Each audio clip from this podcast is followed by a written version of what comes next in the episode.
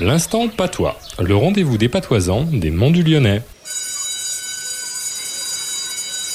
Bonjour professeur Claude. Bonjour Stéphane. Alors professeur, dites-nous, quel est le mot de patois de la semaine? Viri. Viri. Et qu'est-ce que ça veut dire? Viri, c'est tourner. Mhm. On n'emploie pas torno dans ce sens. D'ailleurs, un viron en français d'ici, c'est un petit tour. Ah, et la ville, c'est un rocher plat qui est posé sur un autre donc une pierre qui tourne, et cela bien sûr tous les cent ans. Bien sûr, je la connais, petit je grimpais dessus, mais vais-je passer 99,99 ans devant pour trouver le moment où je la verrai virer? Oh, Certainement pas.